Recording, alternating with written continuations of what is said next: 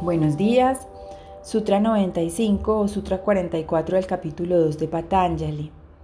Recuerdo que venimos trabajando el tema de los niyamas, que son las disciplinas, y hoy nos corresponde revisar el tema del autoestudio.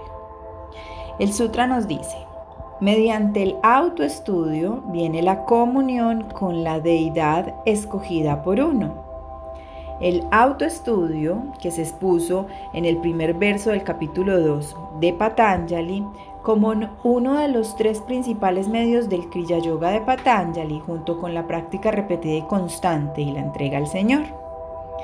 Aquí señala que el autoestudio le permite a uno acercarse a nuestra forma escogida de Dios.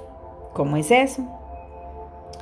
Tal como se explicó en el comentario de dicho verso, al volvernos conscientes de lo que no somos, ello nos hace volvernos capaz de ser más conscientes de quienes somos realmente, Ishvara. El estudio de los textos sagrados puede recordarnos también quiénes somos verdaderamente.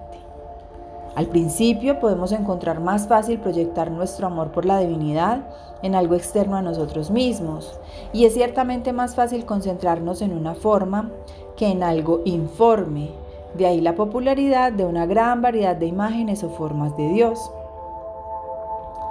La forma por la que nos sintamos más atraídos es conocida como nuestro Ishtadevata o deidad escogida. Pero tal como se comentó en la introducción, los Siddhas se distinguían por la ausencia de cualquier devoción a las deidades.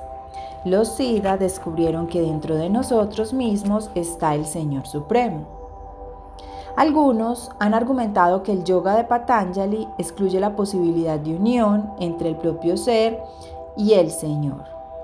Esto puede ser cierto si uno asume que Patanjali era un estricto seguidor de la filosofía Samkhya, la cual es dualista y en su forma temprana niega incluso la existencia de un ser supremo. Sin embargo, en versos como este y el siguiente, Patanjali indica claramente nuestro potencial para la comunión con el Señor. En la introducción de este volumen he señalado que Patanjali compartió la misma filosofía que Tirumular y los Siddhas tamiles. Aunque todos ellos usan un lenguaje que denota dualismo, esto se refiere solamente a la condición limitada o engañada de la persona promedio, anterior a la autorrealización. La comunión de nuestra alma con nuestra divinidad escogida podría significar ellos no son dos, y que el Jiva se está convirtiendo en Shiva. Las almas limitadas, ignorantes de su propia verdadera naturaleza, son liberadas y comulgan con el Señor una vez que mediante el autoestudio distinguen su ser verdadero de la personalidad y los movimientos mentales. Esto está más claro incluso en el verso que viene. Cuando comenzamos a estudiarnos profundamente a nosotros mismos, comenzamos a descubrir dentro de nuestros propios corazones cualidades que no solo atribuíamos a nuestra concepción favorita del Ser Supremo, sino que son también atributos de nuestro ser interno. Todo tiene los mismos elementos constitutivos y así todo cambio se esconde en la interrelación de las cosas. Si existe solo un poder, una sustancia, un conocimiento, una verdad, entonces la única cosa que nos falta es la conciencia de esa unidad. La comunión viene lentamente con esa conciencia. Podemos oír, ver, saborear o conocer. La comunión puede ser despertada de forma tan sutil que no nos demos cuenta, pero está ahí. Nos conduce gentilmente, nos informa, nos consuela, e incluso nos lleva a veces. Práctica. Hoy Patanjali nos sugiere que reflexionemos en esto. La cosa más importante para la purificación del corazón es la sinceridad absoluta y la honestidad con Dios, Gurú, el propio ser. Comunícate con eso sin ninguna pretensión, sin disimulos y sin mentiras, ni distorsiones de la verdad. Las confesiones pueden ayudar a purgar la conciencia de elementos que estorban y aclaran el aire interno, facilitando una relación más íntima con Dios, Gurú o tu propio ser. Como dijo Jesús, la verdad os hará libres. El autoestudio, la autoobservación, el conocerme, el no mentirme.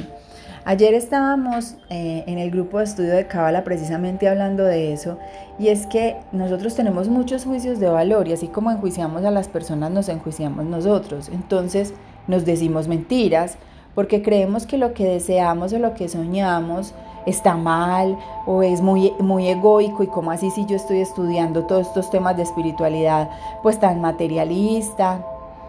Y, y en psicología hay algo muy lindo que se llama principio de realidad. O sea, realmente, dite la verdad, di la verdad. Yo realmente lo que quiero es un carro, yo realmente lo que quiero es eh, una casa, yo realmente lo que quiero es una pareja. Di la verdad. ¿Y para qué lo quieres? Para sentirme seguro, para sentirme libre. Ok. Cuando empiezas a profundizar, empiezas a entender que realmente lo que, no, lo que no quieres es el carro, lo que quieres es la libertad o la seguridad. Realmente lo que buscas no es una pareja que te haga feliz, lo que buscas es la felicidad per se. Y entonces cuando empiezas a decirte esas verdades, a escucharte, a leerte, a observarte, empiezas a entender esos asuntos profundos e internos y puedes empezar a trabajar en ellos. Entonces empiezas a preguntarte, ¿la felicidad está afuera o está dentro? ¿Cómo me hago feliz? ¿Cómo me doy seguridad? ¿Cómo me doy libertad? Muchas personas, de hecho, me consultan que se van al exterior a vivir al exterior y, siguen igual o peor a como estaban eh, en sus lugares de residencia con sus familias y demás.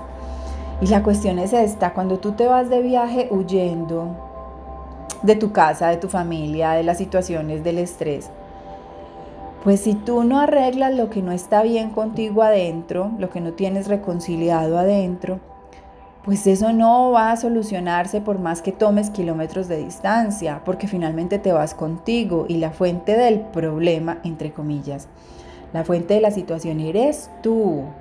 Entonces, por más retiros que hagas espirituales, si realmente no logras esa conexión y no logras sanarte y conectarte, observarte a ti, eso no va a servir de nada, porque tú estás contigo y el principal juez, el principal crítico, el principal castigador que tú tienes eres tú mismo. Te vas a dar cuenta que la persona que más enjuicia Tú crees que todo el mundo te está enjuiciando y realmente eres tú en tu diálogo mental que se está enjuiciando todo el tiempo, el que está diciendo bueno o malo, por qué, para qué, tú sí eres, cómo se te ocurre, qué flojera, no es para tanto, tú puedes más, etcétera, etcétera, etcétera.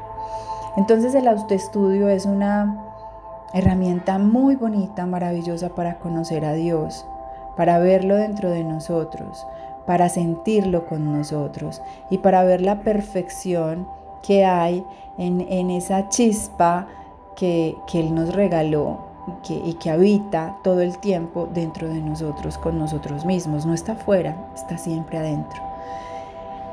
Bueno, que sea un, día de autoobservación, de estudio, sin juicio, sin culpa, sin críticas, simplemente darte la oportunidad de conocer ese ser maravilloso que eres, con sus sombras, con sus sueños materiales, con sus cosas eh, no tan chéveres.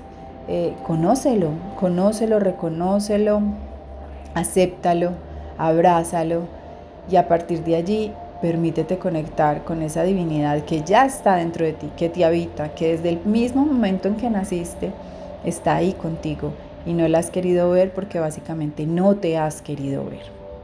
Te mando un abrazo, te deseo un maravilloso día y bueno, que esta práctica del autoestudio nos sirva para conocernos más, aceptarnos más, abrazarnos más y de esta forma llevar ese conocimiento, esa aceptación, ese amor al mundo.